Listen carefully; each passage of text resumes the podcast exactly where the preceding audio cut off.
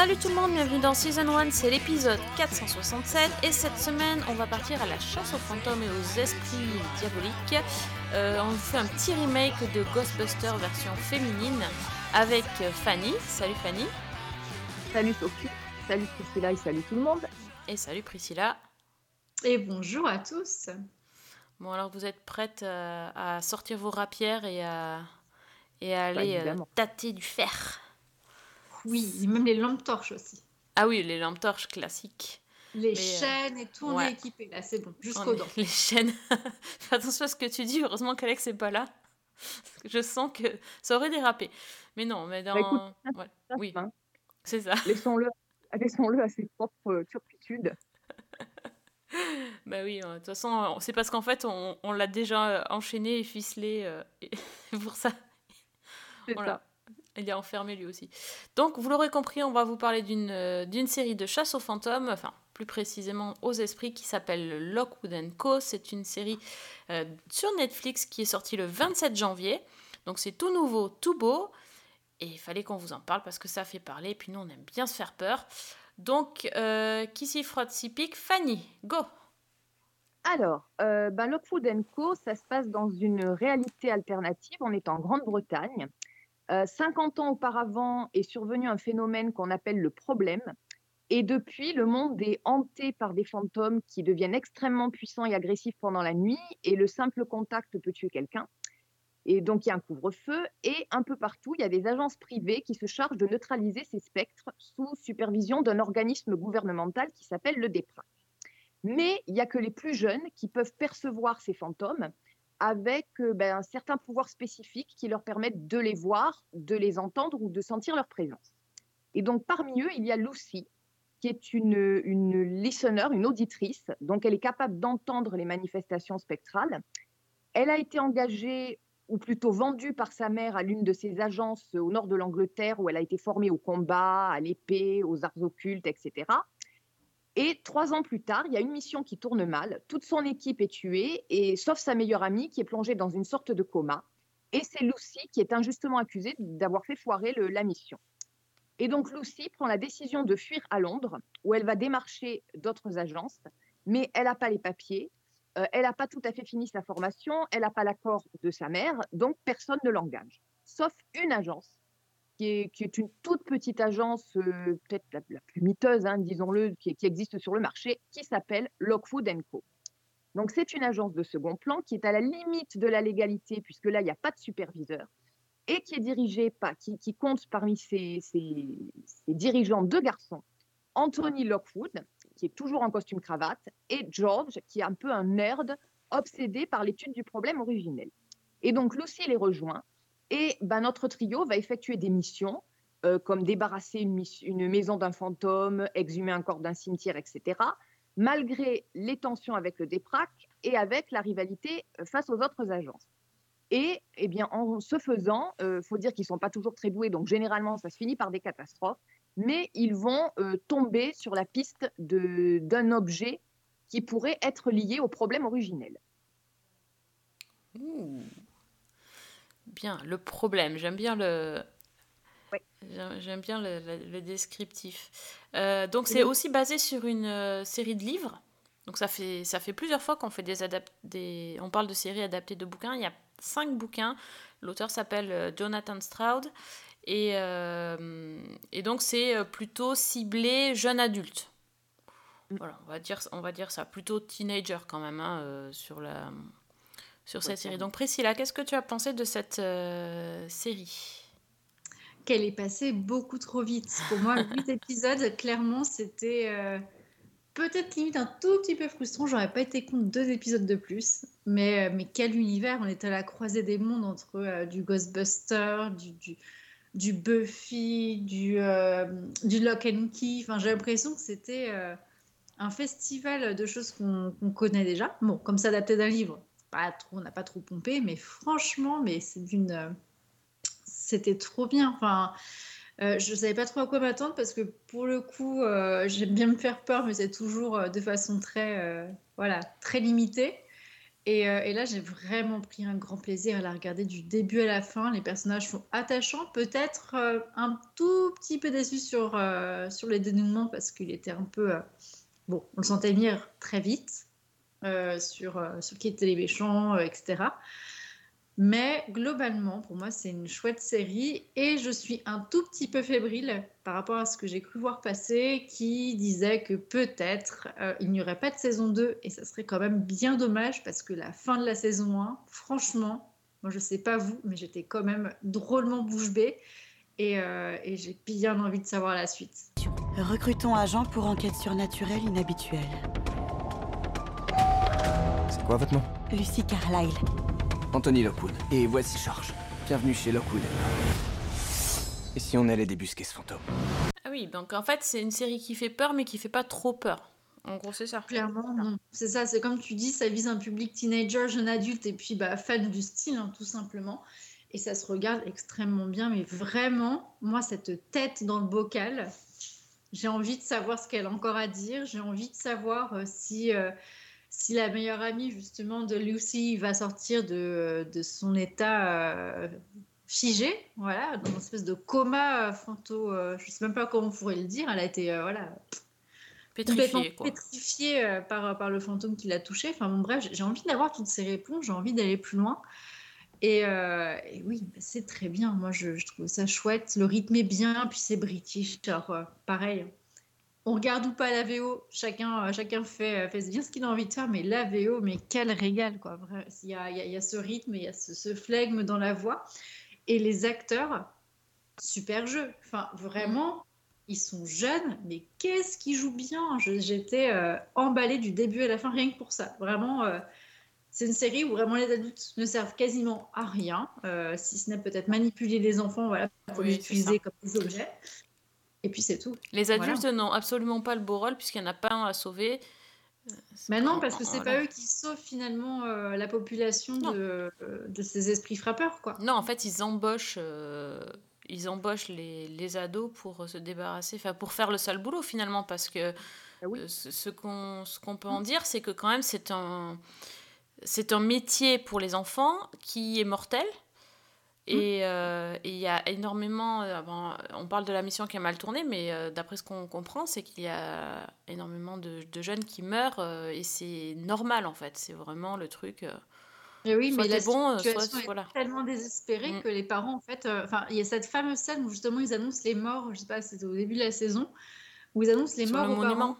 Mais vraiment, c'est, enfin, les gens ne bougent pas, les parents ne bougent pas une oreille, quoi. Enfin, mmh. c'est non, non, c'est qu'ils sont tous dans la salle, tu as tous les parents qui sont euh, assis et ah, puis oui. ils écoutent euh, voilà, en disant bah, c'est de la faute de, de la petite, ah, oui, d'accord, ça, etc. Elle est quand même, enfin, on voit toutes les aberrations derrière et j'ai bien aimé pour le coup. Et ah, voilà, ça aussi, ça m'a aussi euh, fait monter la série Winx. Voilà, c'est encore les enfants qui sauvent, qui sauvent le monde d'esprit un peu bizarre. C'est assez. Oui, mais là, paradoxalement, ensuite, justement, cette agence, c'est des enfants qui vivent sans supervision d'adultes, qui vivent comme mm. des adultes et qui se retrouvent à, mener euh, une vie euh, bah, voilà, d'adulte avec euh, la, gestion de, l'argent, la gestion des factures, la gestion du courrier, enfin des choses. C'est. Et oui, on a envie de savoir ce qui, qu'est-ce qui est arrivé justement. Ça, par contre, oui, parce qu'effectivement, on a envie de savoir. Parce qu'on peut dire que dans cette, euh, ce, jeune euh, Anthony Lockwood, donc il n'est pas adulte euh, et qui possède, cette agence possède aussi une maison qui est bon, peut-être un peu miteuse, mais en tout cas grande. Et, et, et, dans cette maison, il y a une pièce interdite. Donc forcément, on est comme des enfants, nous, on a envie de savoir ce qu'il y a. Et puis quand on voit des choses, eh ben quand on finit par voir des choses, on a envie effectivement d'en savoir beaucoup plus. Et puis ce que j'ai aimé, c'est surtout qu'ils le cachent absolument pas. Le truc, c'est que directement, ah ouais, cette pièce-là, c'est interdit, point, vous y allez pas. Vous y allez pas. tu fais ça dans la vraie vie? Lourdement, genre, hop, allez, ça c'est évacué, c'est dit, et vous allez rester avec ça pendant toute la saison. Ah Bien joué. Ouais, et c'est euh, c'est, euh, marqué moins de 13 hein, sur euh, interdit au moins de 13 sur Netflix. On, on est d'accord que les fantômes font pas du tout flipper. Absolument pas. Mais je pense que les effets spéciaux qui sont pas forcément au top, ils sont pour beaucoup aussi. Quoi. Oui. Oh oui, ah oui, oui. Ouais, c'est Ah, pas toujours très réussi, c'est vrai que. Non, par exemple, je, je- je revisionnais euh, l'autre jour le, le- le dernier épisode de mercredi qui est aussi euh, noté moins 13, euh, interdit au moins 13. euh, le... par- parlant d'effets spéciaux un peu ratés parfois, euh, le... ça fait beaucoup plus peur mercredi, il y a plus de sang, euh, il y a, il y a- le monstre est plus euh, impressionnant, on va dire. Alors que là, les fantômes ce sont des entités euh, spectrales, c'est des espèces de traînées blanchâtres euh, qui crient un petit peu euh, ou qui murmurent. Enfin, c'est voilà, c'est vraiment très teen. Et euh, quand on a vu Bly Manor et tout ça, bon, on est sur euh, autre chose Oui. quand même. hein. C'est clair. Mais J'arriverai pas à me décider euh, sur euh, quelle série les effets spéciaux étaient les moins réussis? Là, je- j'avouerais que. C'est un peu le problème, ouais. Non, mais là, on sent qu'ils n'ont pas Moi- l'argent et que, bon, voilà, ils, ils ont joué sur le côté un peu euh, steampunk. C'est vachement sympa, ça, les, les épées, enfin, les rapières, c'est énorme. Les rapières, les, les, les petits, euh, les contenants, euh, je ne sais même pas comment ils appellent ça, les contenants dans lesquels ils mettent les, ils enferment les fantômes, là. C'est C'est, les c'est- espèces de... Ouais, le bac, là, fin, c'est hyper joli, c'est, c'est, c'est- tout est beau sur ça. Après, voilà, le- les affrontements, c'est pas la meilleure. Euh... Bon, c'est pas Scooby-Doo non, plus, contre- hein. Non, c'est c'est sûr. Mais moi, ce que j'ai bien aimé, par contre, tu parlais justement de cette ambiance steampunk. J'ai bien aimé cette espèce de, de Londres victorien des Ah années ouais. 80, en fait.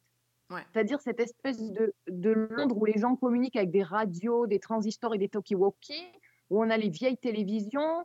Euh, en plus, c'est un Londres qui est essentiellement nocturne, où on a ces rues, ces rues qui sont vides et, et qui sont désolées à cause du couvre-feu. Il y a un côté un peu Jack l'Éventreur, tu vois, dans le, le côté Mm. Whitechapel.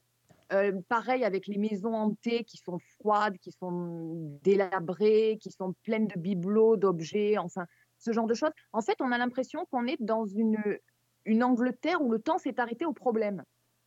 Et où donc on est dans des années 80 sans la technologie. Et c'est, enfin, moi, c'est une ambiance qui m'a vraiment plu. Oui, c'est vrai qu'ils ils n'utilisent pas de téléphone portable et c'est, reposant, je trouve, euh, par rapport à ça.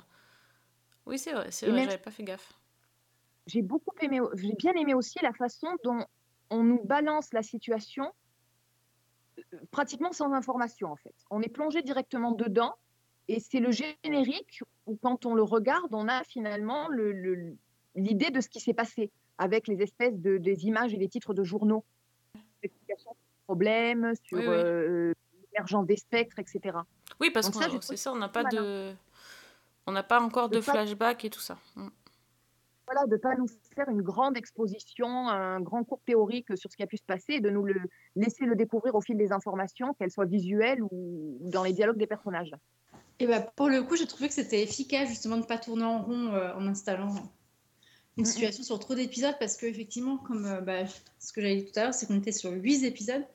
Mhm. Alors si déjà on en avait perdu un, voire Ouais. un et demi, poser l'intrigue, ça aurait été un peu tristoun.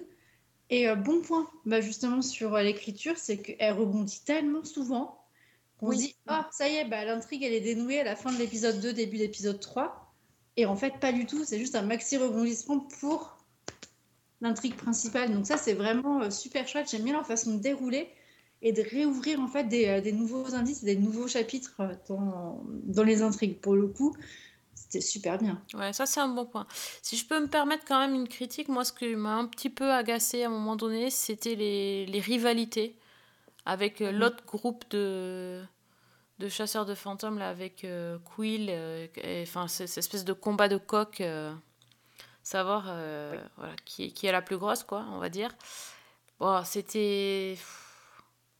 Disons que dans un cadre de, de, de lycée, dans un cadre scolaire, comme ça, on a l'habitude de voir ce genre de, de choses. euh, le, le remettre encore une fois, euh, ça m'a un petit peu. Bon, ça m'a fait un tout petit peu décrocher, mais c'est pas. Voilà, c'est vraiment le, le petit point en négatif fait- sur le moment. En fait, on a une formule qui est typique. On a des personnages qui auraient pu être stéréotypés parce qu'on a euh, bah, Lockwood qui est l'adolescent euh, un peu mystérieux avec son air supérieur. On a la jeune fille qui a un pouvoir bien plus grand que, ce qu'elle croit. On a le copain un peu bizarre qui est celui qui finit toujours par sauver la situation parce qu'il fait ses recherches dans son coin, etc. Et en fait, ben, je trouve qu'ils arrivent à se réapproprier tout ça en mettant une écriture qui est soignée, un univers qui visuellement est plutôt réussi et, des histoires qui tiennent la route. Donc finalement, c'est pour moi, c'est ça qui fonctionne.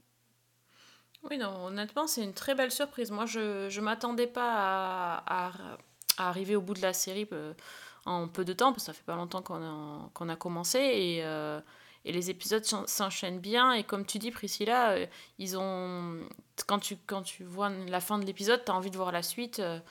Ils ont quand même, euh, ils sont bien construits, et la fin, effectivement, est une ferme bien ouverte, comme la porte. Et, euh, et voilà, on attend, euh, on attend parce qu'on se pose des questions. Alors après, il y a saison 2 ou pas saison 2 bah, Oui, bah, j'espère vraiment, vraiment, vraiment. Il y a tellement d'intrigues et puis toute l'agence Fitz aussi, parce qu'on n'en a pas parlé de cette, Mm. Ah oui. agence toute puissante du coup qui, euh, qui embauche les talents et, et qui a priori cache de nombreux secrets. Et ils n'ont pas l'air si, si bien que ça finalement.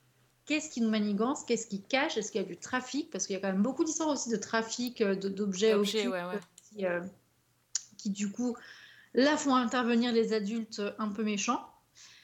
Euh, Qu'est-ce qui se passe derrière, euh, derrière, derrière les fits, quoi, derrière ces murs qui sont si beaux, qui, qui donnent envie, qui sont un peu le glamour de, de- du Londres complètement paralysé par ces fantômes. Oui, c'est sûr qu'il y a des histoires de sous, etc. Ça fait un peu penser aussi à Indiana Jones, où t'as les gars qui... Voilà, enfin, Indiana qui va aller euh, récupérer les artefacts et respecter le truc, et puis t'as toujours... euh, Voilà, les méchants qui veulent euh, récupérer pour leur profit et, euh, et s'enrichir sur le dos des trucs. Et là, c'est vraiment pareil. Il y a plein, c'est vrai que quand on regarde la série, on, on pense à plein de choses, on pense à plein de références, euh, mais c'est pas forcément un mal parce que je trouve que le, même le trio, euh, finalement, c'est c'est un peu les, euh, le, grou- le groupe des, des losers euh, parmi les, les chasseurs de fantômes. Mais au final, ça, ça fonctionne bien. Il y a une super bonne alchimie entre les trois personnages et les trois acteurs. Et, euh, et ils sont vraiment attachants, je trouve. Donc, bon, moi je, moi je vote pour la saison 2. Moi aussi. Toi aussi, Clairement. Fanny, toi aussi, Priscilla.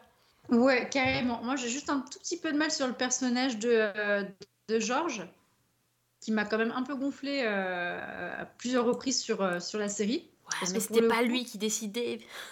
Il n'est pas trop surprenant, tu vois. Oui. Et bien justement, le fait euh, voilà, qu'ils sont un peu, un peu plats, c'était facile de le choisir pour moi. Donc, ouais, j'ai un tout petit peu de mal. Mais par contre, les deux héros, donc Anthony et, et Lucy, c'est, je trouve qu'ils ils vont vraiment bien ensemble. Il y a une super alchimie et euh, faut que ça dure. Non, mais on, on compte sur la Georges pour la saison 2. C'est, faut toujours euh, penser aux nerds. Et oui, ça va être le Ron Weasley de l'équipe, le gars, tu vois. Bah, c'est, c'est comme dans Mercredi. Ou le Neville dans du bas, c'est au choix. Voilà, c'est le Neville long du bas ou le, le- l'autre dans Mercredi, là, le, le, celui avec les abeilles, là. Ah Ah oui, il était trop choupi. lui. Bah oui. Bah oui, tu lui en donnais pas cher de l'huiler en plus, mais tu vois, il... Oui, mais il était, oui, je sais pas, il me faisait plus, euh, je sais pas, un peu plus. euh, Oui, t'es mignon avec ces petites abeilles. C'est peut-être ça, coller des C'est ça. abeilles à, à George et mon, mon cœur va changer d'avis. C'est ça. Bon, donc si vous voulez euh, vous faire euh, pas trop peur, mais passer par contre un très bon moment euh, sur une, une série euh, fun et, euh, et détente, mais dans une belle atmosphère, vous allez sur Netflix et donc vous regardez Lockwood Co. 8 épisodes pour, euh, pour vous déconnecter euh, pendant un petit moment. Ça vous fera du bien.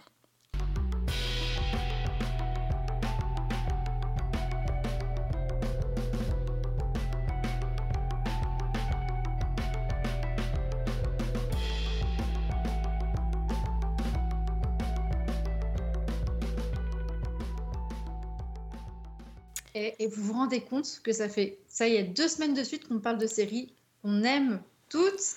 Ah oui. Oui. Aïe, aïe, aïe, aïe, attention, ne nous, ne Eh. nous casse pas le truc, hein, parce que peut-être qu'après, ça sera pas le cas. Je nous le souhaite pas en tout Non, cas. voilà, c'est ça, on se le souhaite pas. Ben, voyons si dans le bloc-notes, vous avez trouvé des trucs euh, aussi réjouissants que, que cette série-là. Alors, Priscilla, que Alors, tu as trouvé tes paillettes de la semaine? Oh, mais alors, carrément, là, carrément, je, je suis, euh, j'étais en, en- en gros planage. Et d'ailleurs, cette série, je l'ai regardée avant celle qu'on devait débriefer, tellement je pouvais pas attendre, en fait. Vraiment. Ah, T'as commencé par le bloc-notes Et Eh oui, oui. quelle trahison Ha Et cette série, elle est aussi sur Netflix et elle est fantastique et ça s'appelle, pardon Fanny, désolée pour l'accent, mais je vais le tenter quand même, Contra las cuerdas et ça nous emmène au Mexique. Et de quoi ça parle Donc, si on traduit en français, plutôt facile, même si on n'a pas espagnol LV2, c'est contre les cordes et c'est tout sur l'histoire de catch. Et moi, le catch, c'est un truc que j'adore. Donc là, il y a du catch, il y a une série, c'est frais, c'est en Amérique latine, mais bingo, quatre fois bingo. Donc on, on part avec ces personnages du coup au Mexique qui sont évidemment plein de couleurs. Et on va suivre particulièrement une mère de famille qui s'appelle Angela et qui a été en prison pendant six ans. Et alors qu'elle n'était pas coupable, parce qu'elle s'est fait pincer quand il y a eu une descente de police sur le marché et manque de peau, bah, ils ont cru que c'était elle qui dealait de la drogue et donc bah, pouf, la madrée Angela en prison pendant six ans. Elle en ressort et sa petite fille a bien grandi. Donc six ans sans maman, ça fait quand même beaucoup quand on est une, quand on est une jeune adolescente. Donc il y a des ressentiments et il va falloir que cette Angela refasse sa place dans la société et surtout qu'elle retrouve sa place dans le cœur de sa fille. Et là, c'est pas gagné parce qu'elle a un caractère qui est au moins aussi tête de cochon que le sien. Donc, comment faire? Eh bien, elle a trouvé la solution, c'est-à-dire devenir une catcheuse, une, une, une vraiment. Et elle va tout faire pour reprendre l'entraînement et faire que sa fille voit en elle l'héroïne qu'elle attend depuis longtemps. Donc nous voilà embarqués là-dedans. Il y a des histoires avec l'ex, évidemment, la championne qui va devenir sa rivale parce que c'est la femme de son ex-conjoint. Et ils vont tout faire pour essayer de mettre la petite un petit peu au milieu, enfin un peu contre leur gré, parce que tout ce qu'ils veulent, c'est le, c'est le bonheur de la petite, mais sauf que bah, ça va mal se virer entre tous les protagonistes qui, au final, bah, vont, faire des bêtises à gauche, à droite sur... euh, comment essayer de rendre heureux un enfant même si, euh, même si les parents sont séparés. Donc voilà, il y a toutes ces, ces problématiques-là et évidemment, on rigole, il y a des situations cocasses et à la fin, pour ceux qui aiment le catch, il y a quand même un très très très gros guest qui arrive euh, dans, l'épisode 10, parce qu'il y a 10 épisodes donc ça passe aussi très vite. Et là, quand on le voit, bah forcément, ça nous fait très plaisir et, euh, et on en redemande. Donc vraiment, j'attends qu'il y ait la saison, euh, la saison 2 qui sorte, ce serait très très bien. Et ça reprend euh, bah, un produit qu'on connaît déjà, parce que c'est euh, c'est une réécriture des Reines du Ring. Donc c'est pas neuf, mais franchement, avec la coloration mexicaine, moi j'en redemande encore, personnellement. Bon, très bien. Est-ce que la, la, bo- la BO est chouette? Ah oui. Ouais. Ah bah, tout, mais tout est génial en Tout fait. est hein. génial. Tout est génial. En fait, la mise en scène, les personnages, mais qui sont vraiment cash, hein, parce que euh, c'est pareil, ça c'est l'avantage des séries un peu latino-américaines, ou même euh, tout ce qui vient du côté hispano, euh, tout ce qui est hispanophone, tout ce qui est pareil dans, dans les, dans les contrées italiennes, on a vraiment des personnages qui sont toujours très forts et qui sont... Ah, ils font du bien. Autant on est quelque chose, voilà. Si on va, si on reprend euh, Lockwood and Co., cette espèce de flegme britannique, donc on est sur des choses, voilà, donc on a l'habitude, mais alors là, c'est c'est vraiment les explosions de paillettes dans tous les sens. hein. C'est ça, c'est la- l'atmosphère est bien différente. euh, je... Oui, je me doute bien. Ah oui, Mais ça a l'air cool quand même. Ah, c'est trop, Ah bon trop cool. C'est trop, trop cool. Après, voilà, donc il y a des sujets qui sont quand même pas faciles hein, quand on parle euh, de, de la garde des enfants et de, de, de comment gérer ce, ce rôle, ce rôle de parent euh, après une sortie de prison. Euh, effectivement, c'est pas forcément le, le- le thème le plus facile quand on y pense, mais c'est traité avec une telle beauté, pour, pas forcément tout le temps de façon très fine, mais euh, c'est vraiment super. Je, je sais même pas comment dire autre chose que c'est juste super, quoi. Vraiment, précipitez-vous dessus et faites-vous plaisir avec cette série. Donc, Contra la Squadra sur Netflix. Moi, il y a un truc que j'ai beaucoup aimé aussi, c'est le générique. Ah, il est beau, hein Ah, il est beau tout en images animées comme ça, et en fait, ben, il y a tout dedans. On te raconte tout, euh, tout le point de départ de l'histoire, et c'est absolument génial. Bon, très bien. Donc Fanny aussi, euh, t'a- t'adhères à cet univers. Ah ouais, ouais, c'est vachement sympa. Hon- Honnêtement, je pense qu'il faudrait être difficile pour, euh, pour pas tomber dedans. un reloj Roflex, una cartera Gucci. Fírmale aquí, de recibido. Hasta nunca. Todas dicen lo mismo y todas vuelven. Mamá. Fanny, qu'est-ce que tu as découvert de sympa?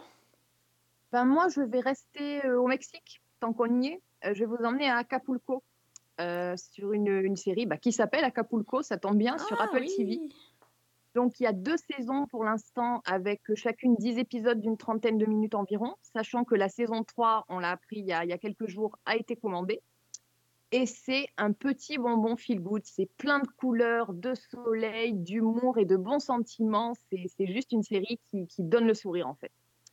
Donc, en fait, c'est nous sommes de nos jours et Maximo Gallardo est un riche homme d'affaires, donc un milliardaire mexicain avec des entreprises, des investissements dans différents secteurs. Et pendant les vacances, il reçoit chez lui son neveu, le petit Hugo. Et il va lui raconter, et à nous par la même occasion, euh, bah, son histoire, comment il en est arrivé là, et plus précisément sa jeunesse et, ses années de formation. Donc en fait, la série, euh, elle prend la forme, on a ce- ce- ces discussions au présent euh, entre les personnages en début et en fin d'épisode en général, et au milieu, bah, de longs flashbacks qui vont nous montrer la situation des années plus tôt. Donc en l'occurrence, on est dans les années 80. Et Maximo est alors un, un jeune homme d'une vingtaine d'années qui vit à Acapulco. Et il est issu en fait d'un des quartiers les plus modestes de la ville. Donc il vit avec sa maman et sa petite sœur. Ils n'ont pas beaucoup d'argent. Par exemple, pour faire faire des lunettes pour la maman, bah, c'est la galère. Et Maximo a un rêve, c'est de travailler à Las Colinas, qui est un luxueux complexe hôtelier euh, bas d'Acapulco. Et il va réussir à, réaliser son rêve. Il obtient un emploi de serveur à la piscine de l'hôtel. Mais il va découvrir que son job, bah, c'est pas aussi glamour que ce qu'il pensait. C'est surtout beaucoup plus compliqué parce que c'est pas facile de contenter les touristes qui ont de l'argent à ne plus savoir qu'en faire. Il faut faire preuve de débrouillardise, de tact, de discrétion. Et puis en même temps, bah, il va nouer des relations avec tous les autres, euh, tout le, reste du personnel de l'hôtel. Alors notamment, il va, côtoyer son ami euh, Memo, qui est un jeune naïf et pas très débrouillard. Euh, il va rencontrer Don Pablo, qui est un peu son mentor, qui connaît tous les rouages de l'hôtel. Et puis, bah, il va tomber fou amoureux, évidemment, de la belle Julia. Sauf que Julia est fiancée au fils de la directrice de l'hôtel, qui est un type imbu de lui-même. C'est un peu le Ken de Barbie. Et évidemment, ben, on va voir tout ce, ce triangle amoureux qui va se greffer là-dessus. Et on va voir, on va suivre en fait le parcours de Maximo, qui va se retrouver dans cet hôtel. Alors, avec son amour, entre guillemets, impossible ou pas pour Julia, et puis euh, ben, avec les, clients qu'il côtoie au quotidien, et ça va lui poser pas mal de, petits dilemmes ou de petits problèmes. Par exemple, ben, à un moment donné, il y a une célébrité qui descend à l'hôtel. Maximo découvre quelque chose, un secret sur cette célébrité, et il se demande est-ce que je vends le scoop au paparazzi ou est-ce que je préserve le client de l'hôtel? Donc c'est ce genre de choses-là. Et c'est une série qui est absolument adorable. Il y a une ambiance très Jane de Virgin pour le, côté euh, hôtel de luxe, euh, Mexique, etc. Il y a le versant fun et léger de White Lotus parce qu'on n'est pas du tout dans la satire, mais on est quand même dans ces, ces resorts avec les très très riches. En fait, on a une comédie qui est fraîche, qui est bon enfant, qui raconte un peu les maladresses, les échecs et les succès parfois de ce jeune homme, euh, alors dans sa vie professionnelle, dans sa vie amoureuse et dans sa vie familiale. Euh, au départ, on est vraiment sur Maximo, puis petit à petit, la série donne vraiment de l'importance aux autres personnages. Donc, on a une espèce de récit choral où tout le monde petit à petit a son rôle à jouer. Il y a un humour qui est très efficace, c'est parfois un peu loufoque, et on est toujours entre la rom-com, la comédie un peu burlesque et le, le récit de l'initiation, en fait, parce qu'on a vraiment ce jeune homme qui se construit petit à petit au fil des expériences. Visuellement, ben, on est dans un côté très coloré, que ce soit l'hôtel ou le quartier un peu plus modeste où vit Maximo. Il y a, ben, c'est des couleurs pop, c'est de la, musique de l'époque. Souvent en version latina, ce qui est très sympa. Euh, notamment à la piscine de l'hôtel, il y a un duo de chanteurs qui reprend des grands tubes, mais en espagnol. Donc on a au lieu de The Eye of the Tiger, on a Ojo del Tigre. Au lieu de Girls Just Wanna Have Fun, on a Las Chicas qui Ven Jugar. Donc des choses très très sympas comme ça. Le tout avec des petits moments émouvants. Euh, ça joue aussi beaucoup sur le bilingue et puis sur le côté, euh, on a toujours la voix off de Maximo adulte en, euh, en arrière-plan. Et donc la série joue beaucoup sur le côté du narrateur qui est pas fiable.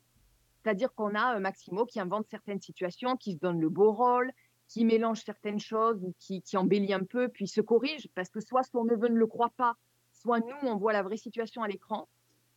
Et voilà, donc c'est juste, euh, bah, c'est une série qui est pleine de, bonnes- de bonnes vibrations, de bons sentiments sans être écœurante, qui vraiment joue sur l'humour et le côté feel good à fond. Il y a un petit côté Ted Lasso, je trouve, dans l'ambiance euh, très, Ah oui. très sympa, très très fraîche. Ah ouais, t'as dit je- le mot je- magique là. trouve un peu qu'il y a ce petit côté-là. Et en fait, on finit chaque épisode avec le sourire aux lèvres. Même s'il y a des petites situations dramatiques, s'il y a des petites choses un peu plus sérieuses, c'est vraiment la série où, bah, jusqu'à présent, on sait que ça va bien finir. Et on sait que de toute façon, euh, ça va être drôle et ça va être sympa. Quoi. Donc, euh, c'est c'est une petite bulle de, de bonheur. Ça s'appelle Acapulco et c'est sur Apple TV. This was the deciding moment in my life. For a poor kid from the streets of Acapulco, the way to a better life was a job at Las Colinas, the most glamorous resort of all. I'm Diane, the owner of Las Colinas. Waouh, bah il y a que du feel good ce soir, c'est euh, c'est chouette. Ça, ça change un peu. Euh, on n'a pas trop de meurtres et tout ça pour l'instant, c'est magnifique. Alors euh, moi Marocco, c'est aussi du feel good mais euh, mais un peu moins moins sympa que ce que vous avez trouvé, je pense. J'ai regardé That 90s Show sur Netflix. Donc sitcom on va dire la suite de la série That 70s Show que j'aimais beaucoup et qui, euh, qui date maintenant de plusieurs années. Ça, ça a duré de 98 à 2006. Euh, et donc ça racontait l'histoire d'une bande de jeunes qui squattaient la cave euh, des parents de- d'Eric et qui euh, faisaient un petit peu... qui expérimentaient di- diverses, diverses drogues et alcool euh, en essayant de refaire le monde. Et ça a donné lieu à des, à, des histoires d'amour, à des scènes cultes, à des personnages iconiques, à des couples mythiques. Et euh, ça a permis aux acteurs de la série, certains en tout cas, donc euh, surtout Ashton Kutcher et Mila Kunis, de devenir ensuite des euh, superstars. Bref, nous sommes maintenant en 2023 et donc on nous ressort une suite de That 90s Show. On passe sur le fait qu'il y avait une série qui s'appelait euh, 80s Show d'ailleurs, euh, qui n'est pas, est pas restée dans les annales. Et donc là, on nous ressort de- 10 épisodes à partir du même principe, c'est-à-dire que ça se passe au même endroit, donc euh, dans le Wisconsin, euh, dans le salon, euh, dans la cave de euh, Kitty et Red, donc les parents d'Eric toujours, qui cette fois-ci vont jouer le rôle des grands-parents puisque leur fils Eric, euh, qui est marié avec Donna, son, son amour de l'époque, a maintenant une fille de 15 ans qui s'appelle Leia, n'est-ce pas, le, bon nom de geek, et- enfin père geek quoi, et qui va débarquer chez ses grands-parents. euh, à la base, elle est censée faire un passage, et puis euh, très vite, elle, elle arrive à ses fins, c'est-à-dire à gagner le droit de passer l'été chez ses grands-parents peinarde sans ses parents. Donc. Une jeune fille de 15 ans très très coincée, elle le dit elle-même, euh, c'était une nerd, hein. Euh, peu d'amis, euh, peu de zéro expérience de rien du tout, ne connaît rien à rien et très très peu populaire dans, son lycée. Et donc c'est là, dans, cette, petite ville, qu'elle va se faire bah, une nouvelle bande d'amis et qu'ils vont squatter dans la cave qui était... qui était bien calme jusqu'à présent et, euh, et donc euh, au plus grand bonheur de la grand-mère Kitty qui est juste alors elle elle est, euh, elle est fantastique c'est un personnage génial elle je pense que c'est le meilleur personnage de, de la sitcom en tout cas c'est elle qui a les meilleures punchlines et c'est elle qui est qui est, qui est toute mimi, toute pleine d'entrain, donc elle, elle est, chouette. Et au désespoir de Red, alors Red, c'est le, le papa bougon, à l'image de Al dans Marié deux enfants, bah, lui c'est pareil, et c'est le même en fait. Euh, C'était dans les années 70, il disait aux gamins, euh, à son propre fils et à ses potes qu'il allait leur botter le cul. Euh, et bah, dans les années 90, qu'est-ce qu'il fait? Il a exactement les mêmes réponses, les mêmes. C'est toujours pareil en fait, il n'a pas, il a pas bougé. Et donc bon là on retrouve vraiment un univers qu'on connaît. Le bémol, moi je trouve que c'est pour l'instant, euh, on est sur euh, une première saison, euh, sur la bande, de, la bande de jeunes qui est, je trouve, moins convaincante, moins fun, moins, moins barrée que, que, la, que la bande de la cave des années 70. Quoi. C'est, Et, et en fait, on essaye de nous faire exactement les mêmes choses, c'est-à-dire le coup. Alors, euh, That 70 Show est connu pour avoir ces fameuses scènes de. Je ne sais même pas comment on peut appeler ça, de, de, de, de fumette, où euh, on voit les, les, jeunes complètement euh, stone et la caméra qui tourne euh, autour d'eux. euh, Enfin, chaque personnage, chacun à son tour à l'écran. Ils font exactement la même scène dans, dans un des premiers épisodes. Même chose aussi au tout début, il y a l'histoire hum, du fût de bière. C'est aussi pris. Euh, C'est aussi ce qui est arrivé aux jeunes dans, dans, dans That 70 Show. Donc en gros, ils, on leur refile un fût de bière gratuit, mais euh, ils n'ont pas de tireuse, donc ils savent pas comment s'en dépêtrer. Euh, Enfin, c'est. Voilà, on dirait un copier-coller, mais en, Wish, quoi. Un peu. C'est.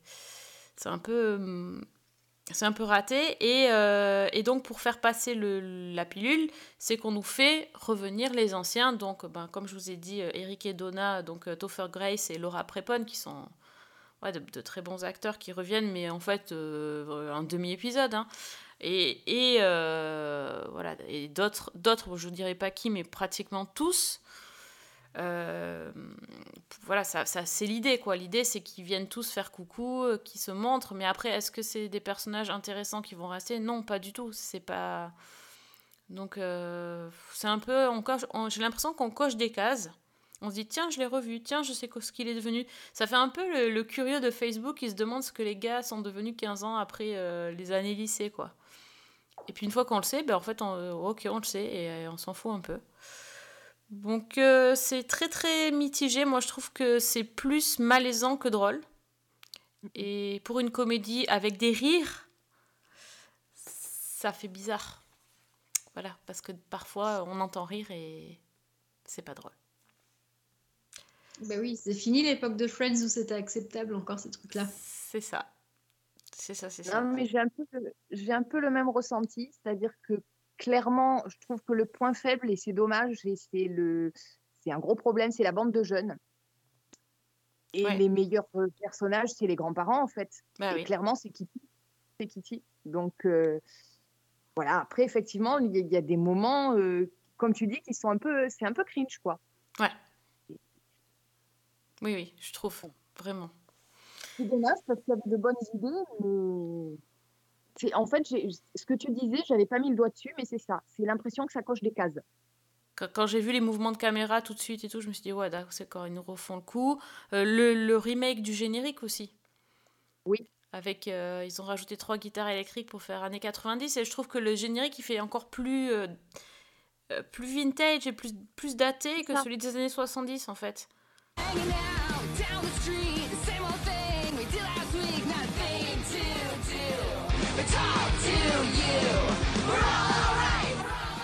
Il y a, il y, a, il y a des choses, le, le fait aussi que la voisine, là, je sais plus comment elle s'appelle, mais qui, qui est dérangeante au possible et qui vient s'incruster tout le temps. Alors ça c'est cringe hein, comme personnage par contre. hein. Complètement. Waouh. Ouais, enfin, il y, a plein- il y a plein de choses qui vont pas. Et sur un épisode de sitcom, euh, en plus, il n'y en a que 10 sur, sa- sur cette saison 1. je- J'avoue, j'ai pas encore fini. Je dois être à la moitié.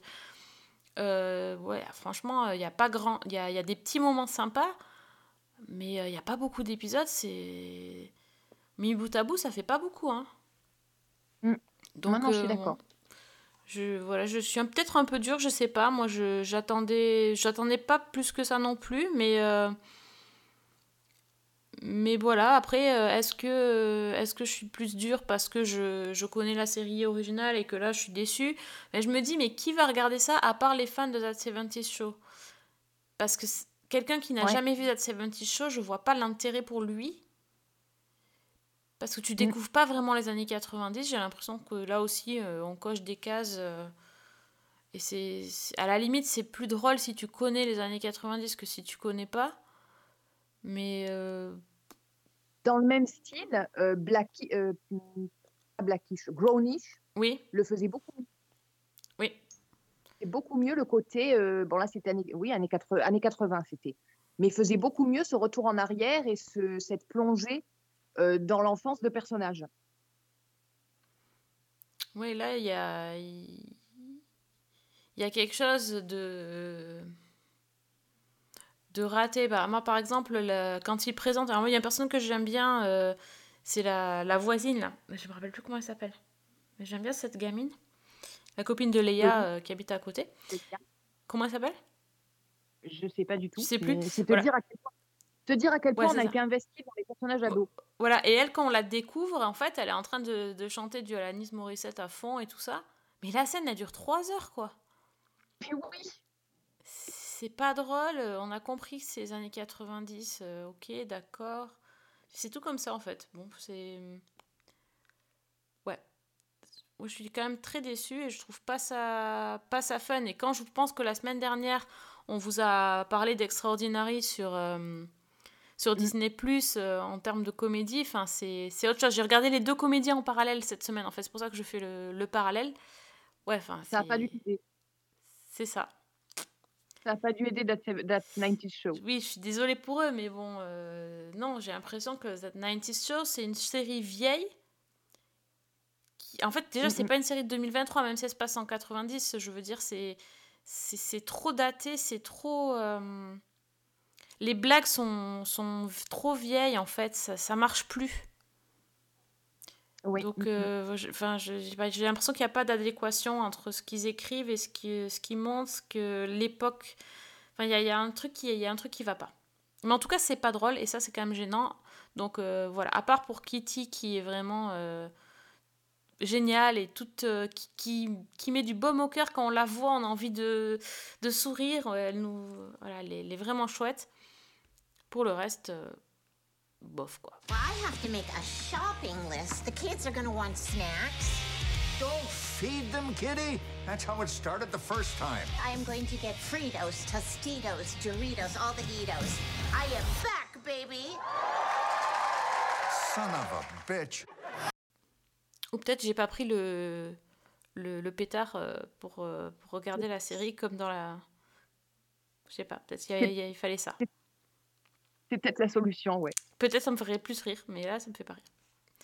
Donc c'est un demi. Enfin, je vous déconseille quand même, euh, sauf si vraiment vous êtes attaché au perso. euh, parce que c'est- pas, pas ouf quand même.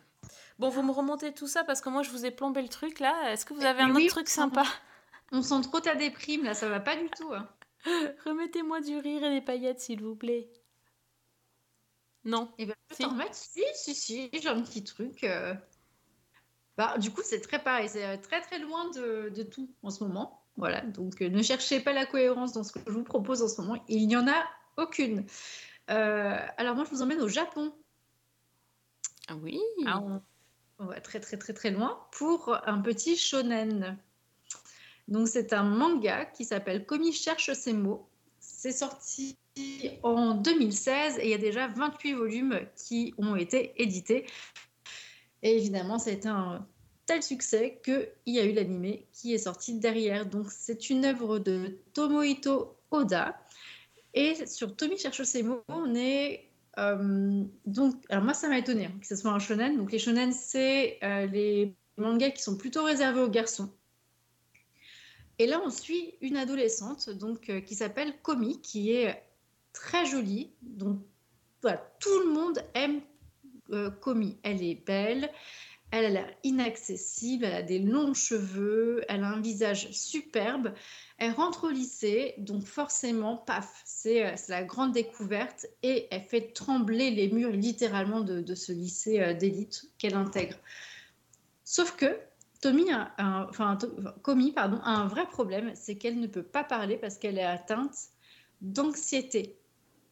Donc elle a une anxiété sociale qui est telle qu'elle ne peut pas prononcer un seul mot. C'est-à-dire que pour qu'elle s'exprime, soit elle tremble, soit elle va finir par arriver à utiliser des carnets pour pouvoir s'exprimer. Et ça va arriver grâce à un personnage qu'elle va rencontrer assez rapidement dans le manga, donc qui est un garçon qui s'appelle Otohito Tada- Tadano, qui est très doux. C'est vraiment le nerd de base, le mec euh, qui, euh, qui dit qu'il a rien pour lui, euh, qui est très basique, qui est très très moyen et qui pourrait jamais avoir une chance avec euh, ce genre de, personne qu'est commis.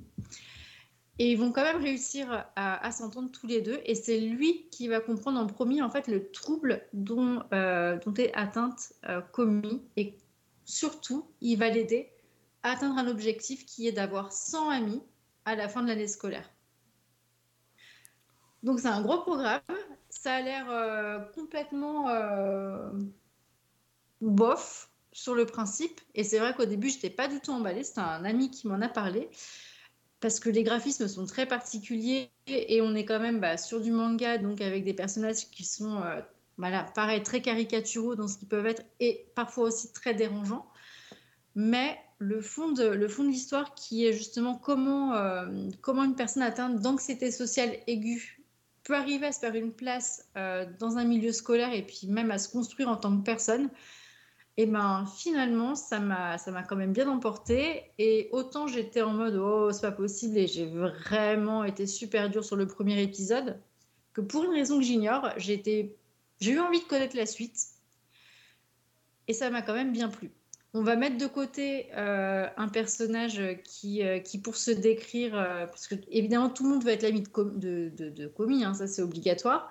T'en as une qui dit ah oui oui mais moi je veux bien être ton ami, mais après elle fait non non mais je peux pas être ton ami. Alors je serai ton toutou, je serai ton toutou à tout faire. Là ça m'a perdu, mais dans les codes des mangas c'est tout à fait acceptable.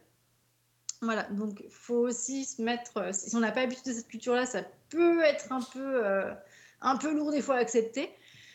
Mais quand même, euh, je trouve que le traitement justement de, de, la différence et de comment on peut la surmonter est très bien, est très bien amené. Et c'est ça qui me donne envie de, du coup de, de finir. Euh, il, y a, il, y a, quatre saisons, donc il y a quand même pas mal de. Enfin, non, il y a une saison, mais il y a 24 épisodes.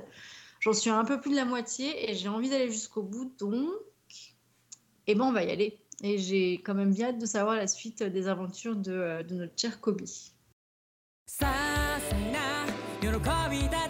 ちを育 Ça a l'air mimi ça. Et c'est euh, moins de 13 Je crois que c'est pour tout le monde. Pour tout le monde? Oui, oui, oui. Il n'y a pas de. Euh il n'y a, pas de, a pas de violence, il n'y a pas de... Voilà, des fois, il y a juste des persos qui sont un peu fucked up. Et il faut, euh, faut aussi euh, mettre un temps euh, à s'adapter au, au, graphisme parce qu'ils sont vraiment très, très, très spéciaux. Komi a toujours les, les, yeux, par exemple, très, très gros. C'est comme une Funko Pop, mais avec des yeux encore plus gros. Voilà. Ah oui, ok. Et un truc qui est tout mignon, par contre, c'est que quand Komi est contente, elle a une réaction particulière, c'est qu'elle a des oreilles de chat qui se mettent sur sa tête. Oh. Oui, ça, c'est trop chou. donc, euh, ça s'appelle Comic cherche ce Gémeaux. C'est des petits épisodes d'à peu près 20-22 minutes. Donc, ça se regarde très vite et très bien. Et c'est sur Netflix. Voilà. Oh, il y avait vraiment tout sur Netflix. C'est hallucinant. Ben oui. C'est incroyable. Fanny, et, et, du coup, euh, à cause de, ce, de cet ami qui me l'a conseillé, j'ai toute une liste de suggestions de mangas. Ah bah oui, alors là, c'est sûr que ton algorithme, il va être euh, partagé entre le Mexique là. et le, le Japon. Ah, ça s'est complètement chamboulé mon algo. Et l'Italie, j'avais oublié le. Il va plus savoir où tu es. C'est ça. Fanny, toi, tu as une, une reco toi, euh, japonaise, italienne? Qu'est-ce que tu as vu? Non, moi, je, je, vais faire dans l'américain, euh, mais j'ai une série qui, à mon avis, va beaucoup vous plaire. Ça arrive le 10 février sur Amazon et ça s'appelle The Sex Lives of College Girls. Ah ben voilà. Et c'est une voilà. Alors, je, je, précise tout de suite, si vous cherchez des informations sur la série, mettez bien The Sex Life of College Girls, série Amazon ou série ah HBO, de base une série de HBO, parce que sinon, vous allez tomber sur autre chose. Ah oui, oui, J'étais euh, à mon insu, et je peux vous dire que c'est pas du tout pareil. C'est beaucoup plus... On va dire que un, ça s'adresse à un autre public. Mais donc, ma série, The Sex Life of College Girls, sur Amazon, c'est déjà c'est une série de Mindy Kaling, donc qui est la créatrice ah, de Mes Premières oui. Fois. Et, et, pour l'anecdote, c'est justement en tournant cette série-là qu'elle a discuté euh, avec un scénariste qui s'appelle Justin Noble, qui avait aussi bossé sur Brooklyn Nine-Nine. Ils ont commencé à discuter de leurs expériences dans les universités de la côte Est. Euh, en l'occurrence, c'était Dartmouth et, et, Yale, je crois, respectivement. Et euh, ben, en parlant de ça, ils ont commencé à imaginer une histoire dans cet environnement, mais avec des filles comme protagonistes, au lieu d'une histoire un peu plus généraliste et mixte. Et donc l'histoire, ben, c'est en fait, on va suivre quatre jeunes filles qui viennent de différentes régions des États-Unis, de milieux sociaux différents et qui sont très différentes dans leur tempérament, qui euh, ben, vont toutes étudier dans la même université du Vermont et qui vont se retrouver en fait à partager la même chambre et ben, vivre ensemble. Donc on commence logiquement avec leur arrivée sur le campus, donc l'une après l'autre, avec l'aide de leurs parents, elles emménagent, euh, elles amènent toutes leurs affaires dans l'appartement qu'elles vont partager euh, ensemble pendant les quatre prochaines années. Donc la première qui arrive, c'est Kimberly. Alors Kimberly, c'est une petite ingénue qui vient d'une petite ville conservatrice du fin fond de l'Arizona. Euh, elle vient d'une famille modeste, elle vit seule avec sa maman, elle a décroché une bourse, mais donc elle doit aussi trouver un emploi sur le campus pour payer les frais de scolarité de l'université.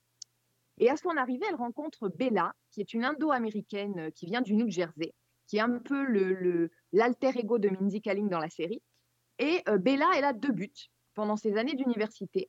C'est élargir ses horizons sexuels en couchant avec à peu près tout ce qui passe à portée de, de main, on va dire, et devenir scénariste de télévision pour des comédies ou pour des sketchs.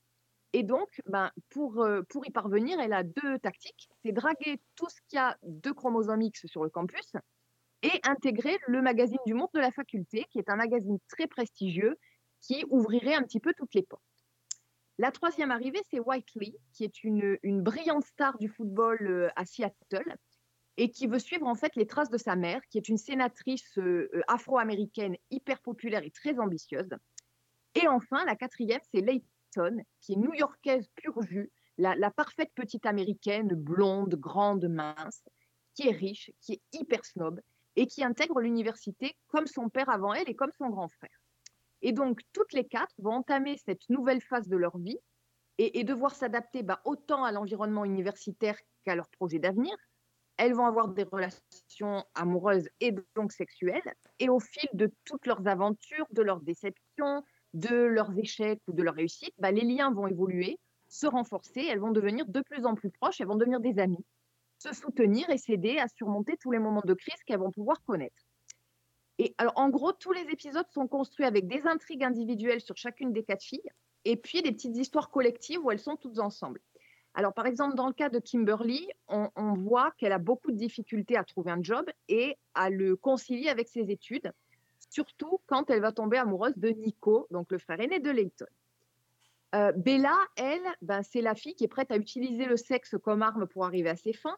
Elle se libère complètement du contrôle euh, de, sa famille indienne et elle va parfois très loin. Et donc ça, ça rappelle beaucoup mes premières fois. Euh, on a Whitley, elle, qui commence à avoir une liaison avec son entraîneur. Donc si c'est découvert, ben, c'est un problème pour son avenir et pour la carrière politique de sa mère. Et puis Layton, elle, ben, elle, elle cache en fait à tout le monde et peut-être d'abord à elle-même qu'elle est très attirée par les filles. Et c'est une série qui reprend beaucoup de clichés de, de toutes les séries universitaires US qu'on a pu voir. Donc il y a les fraternités, les fêtes, les examens, etc. Mais c'est pop, c'est dynamique, c'est plein d'humour, c'est des répliques qui vont à 100 à l'heure, c'est des, petites séquences assez courtes.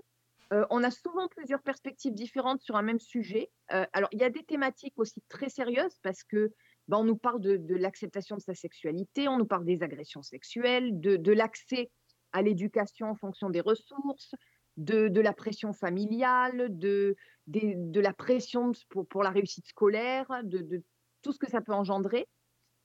Mais c'est vraiment une série qui est sympa et qui va beaucoup plus loin que le titre, qui est évidemment très explicite, un peu racoleur. Alors, il y a évidemment des scènes de sexe. Il y a évidemment, c'est un sujet qui est important pour, euh, pour les personnages, mais c'est beaucoup plus profond que ça, c'est beaucoup plus intelligent, c'est vraiment la construction de ces quatre gamines et, la manière finalement dont c'est le lien entre elles qui va leur permettre petit à petit de, bah, de passer ces années d'université. Donc il y a deux saisons. La, la, saison 2 a été diffusée aux États-Unis il y a quelques mois, donc je pense qu'elle devra arriver après. Et là, on a la saison 1 sur Amazon avec des épisodes de 30 minutes à peu près. Et c'est vraiment hyper sympa. Donc voilà, The Sex Life of College Girls sur Amazon. Et c'est à partir du 10 février. Okay, tell us every single detail, leave out nothing. I'm not gonna kiss and tell, that's tacky. You're right, act it out with your food. He's a sausage, you're the tater tots. Hey, is this Leighton Murray's room? Damn, she's a lucky lady. She's my sister, actually. Yikes. Bon, bah c'est cool parce que justement, je me demandais ce qu'il allait avoir comme prochaine série sur Amazon. Je veux dire, Ah, à, à part Last of Us, quoi. Je veux dire que moi, je me dis, bon, il y a Last of Us, ok. Est-ce qu'il y a d'autres séries bien sur Amazon? Et là, tu nous sors un truc le 10 février, c'est juste parfait. Ben voilà. Ah ouais, ça me donne plaisir. très envie. Parfait, parfait. Tant qu'on est sur Amazon, du coup, euh, bah, on j'ai lancé le truc sans faire exprès, mais euh, on peut peut-être faire un, petit retour euh, sur ce que vous avez pensé. Alors attention, on va spoiler les gens, hein, donc là c'est le moment où il faut fermer les oreilles si vous n'avez pas encore vu. Qu'est-ce que vous avez pensé de cet épisode 3 de The Last of Us qui a retourné le petit cœur de, tous les tweetos et de, je pense, de toutes les, tous les réseaux sociaux cette semaine? Et puis des nôtres aussi, hein, je pense qu'on peut carrément le dire. hein. Soyons, pas, euh, soyons pas timides là-dessus. C'était une parenthèse enchantée pour moi. Oh, Pas beau. terme que ça. Vraiment. hein. C'est une parenthèse de poésie qui était inattendue, parce que je connais pas le jeu vidéo, je l'ai pas joué, euh, et qui, qui vraiment, euh, je, ne m'attendais pas à ça. Et j'étais complètement séduite par la beauté de l'écriture, par la justesse du jeu des acteurs et par, euh, par ce qu'ils nous ont proposé. Vraiment, ça, ça faisait du bien de faire une pause en fait entre deux champignons. Donc euh, vraiment très très bien. Ok. Et- Totalement inattendu. Ah oui. Euh, déjà parce qu'on s'écarte des deux personnages principaux. Mm. Et puis, dans le ton, on est sur quelque chose de. Dans ce monde post-apocalyptique, dans quelque chose de très doux, euh, sur des sentiments, sur, euh, sur une histoire d'amour. Et c'était euh, c'était magnifique. Je pense que ça aurait fonctionné sans le contexte post-apocalyptique. Mais là, le fait que bah, qu'il y ait ce contexte-là, justement, qui renforce et qui exacerbe absolument tout, euh, j'ai trouvé que c'était une histoire absolument magnifique. Les deux acteurs, donc c'était Murray Bartlett et Nick Offerman, sont mais stellaires. Et je, j'ai vraiment été profondément touchée par cet épisode et par tout ce qu'il transmet et tout ce qu'il dit au-delà de ce qu'on aurait pu penser qu'allait nous raconter la série. Oui. Moi, je me suis dit, ça y est, on va avoir que des, euh, que des infectés, euh, que des trucs super glauques tout le long. Et là, paf, t'as ce truc-là qui sort. Et waouh. Ouais, c'était c'était beau, hein. Vraiment, c'était Voilà, donc c'était beau. je- voilà, enfin, on en Ouais. dit, il faut vraiment pas trop en dire non, Non, plus. non. Donc, euh, donc voilà, c'est très, c'est très bizarre hein, parce qu'on est quand même, enfin, on essaie d'être très évasif dans, dans ce qu'on vous dit. Euh, Fanny a un petit, euh, voilà, a mis un petit indice sur, euh, sur le type de relation et de personnage qu'on va avoir dans cet épisode-là, mais c'était beau, vraiment. Et du coup, ça me fait presque peur de me dire, mais qu'est-ce qu'ils vont nous mettre pour l'épisode 4, quoi? Oui, c'est oui, c'est sûr, c'est sûr. bah, dans l'épisode 4, ils sont obligés de, de retourner bah oui. dans, dans l'ambiance. euh, Et d'ailleurs, ils ont vraiment bien accroché les wagons. hein. Ouais. Je- J'ai vraiment. euh, Ah non, mais l'écriture, si elle est comme non, ça ouais, jusqu'à. franchement, oui. Oui, parce que déjà, il raccroche avec le, le perso principal. Au moment donné, tu te dis, mais attends, euh, bah, qui sont-ils euh, Pourquoi me parle-t-on de ces personnes et tout ça? Puis bon, tu vois comment il se raccroche au personnage principal. Mais comment le lieu est raccroché à la fin de l'épisode? Ah, c'était incroyable, quoi. Enfin, le...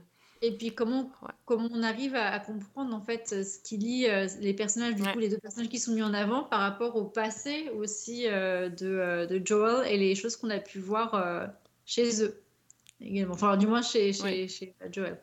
C'est c'est fou, c'est une, c'est une magnifique histoire qui se passe en plus sur plusieurs années et ça, ça peut être raté les épisodes comme ça où on fait des flash forward sans arrêt. Et alors là, c'était juste, c'était vraiment euh, incroyablement bien, euh, bien fait et euh, on y croit à 100%.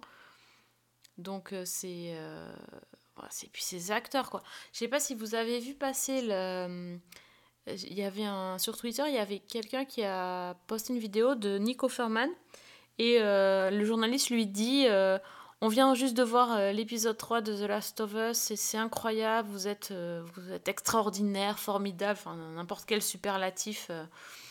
Et le gars il répond euh, bah je sais même pas euh, pourquoi j'ai comment comment j'ai fait pour avoir le rôle. Je sais même pas pourquoi ils ont ils m'ont donné ce rôle à moi. euh, je pense que tous les autres bons acteurs devaient pas être disponibles ou un truc comme ça.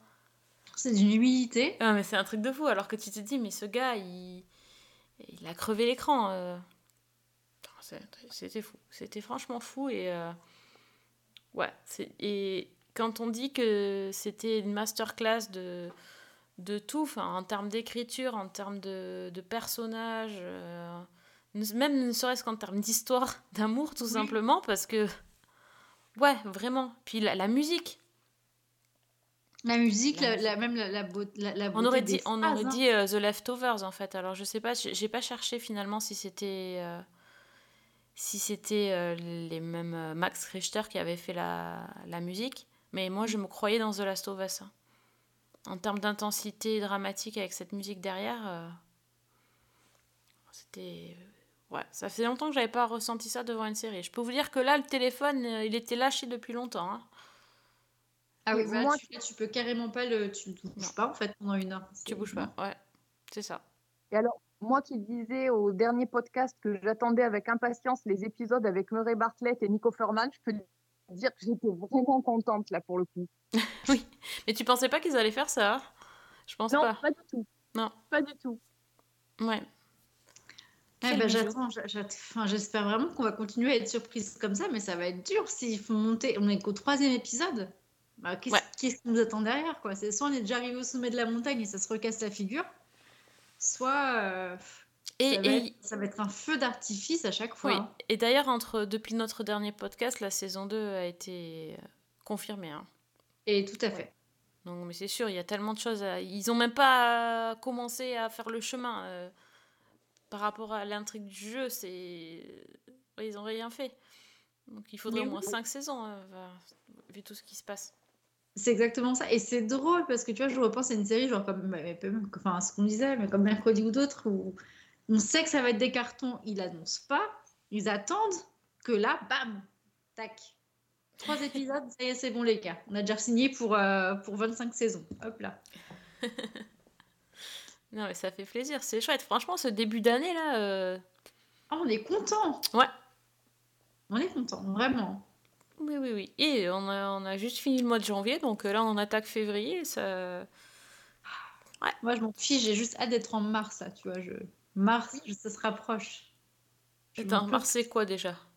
Mandalorian. Mandalorian, ouais. Ah, ah, bah j'ai oui, vu passer, on j'ai vu passer des trucs euh, bah, parce que j'ai vu plein de choses. J'ai vu qui, oui, bon, c'est ça aussi, oui, ça te paie, ça m'étonne pas. De toute façon, on va se faire la full Pedro Pascal. hein, euh, tout le printemps, euh, hiver, printemps, euh, tout- tous les jours. Je veux Pedro Pascal tous les jours, s'il vous plaît. Allez, quoi. Exactement. Toute l'année, il n'y a pas de saison, ma- madame. Pas de saison pour Pedro Pascal, messieurs, dames. Ça n'existe pas. Et ben écoutez, en même temps, il n'y a pas de saison pour les séries, hein, donc euh, comme ça, c'est, réglé. Nous, nous, on y est toute l'année, hein, donc, euh, donc bon, ça va aussi. hein. Bon, en tout cas, voilà, ben, on, a, on a fait que des belles recos euh, ce soir, donc je suis, je suis contente. Donc, euh, Lockwood Co. sur Netflix. Redis le titre en espagnol parce que là, moi aussi, ça va être un carnage. Vas-y, je laisse à Fanny ce coup-là, moi. Euh, C'était quoi? C'était Contre las cuerdas. Oui, c'est ça. C'est sur Netflix aussi? Et c'est sur Netflix. Ok. Ensuite, bah, 90 Shows. Bon, c'est 90 Shows, c'est mitige, très mitigé. C'est aussi sur Netflix. Euh, le manga, c'est c'est sur Netflix aussi.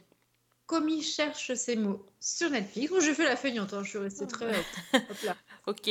Sponsor Netflix. hein, non, parce que. Fanny, elle a, elle a pris quand même Apple TV, tu vois. Elle a, elle a changé de plateforme. Donc, euh, oui, c'est ça. Donc, Acapulco, j'ai pas dit le titre. Acapulco sur Apple TV. Et, et j'en ai oublié The un. Sex Life- Et The Sex Life of College Girls Ah bah oui. sur Amazon. Voilà. Ouais, Fanny, elle est, elle est, est toutes les plateformes. Comme ça. On n'a pas fait Disney Plus cette semaine. Et non. Ah non, écoutez. Regardez Extraordinary. On vous l'a déjà dit la semaine dernière, mais c'est Ah, trop ouais. bien. Mais la scène est passée tellement vite que. Mais oui.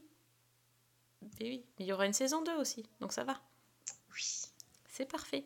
Bon, merci les filles pour vos super recos de la soirée. Euh, donc si on veut continuer à, à parler euh, série, Priscilla, c'est où? C'est sûr, la vraie prise. Et Fanny?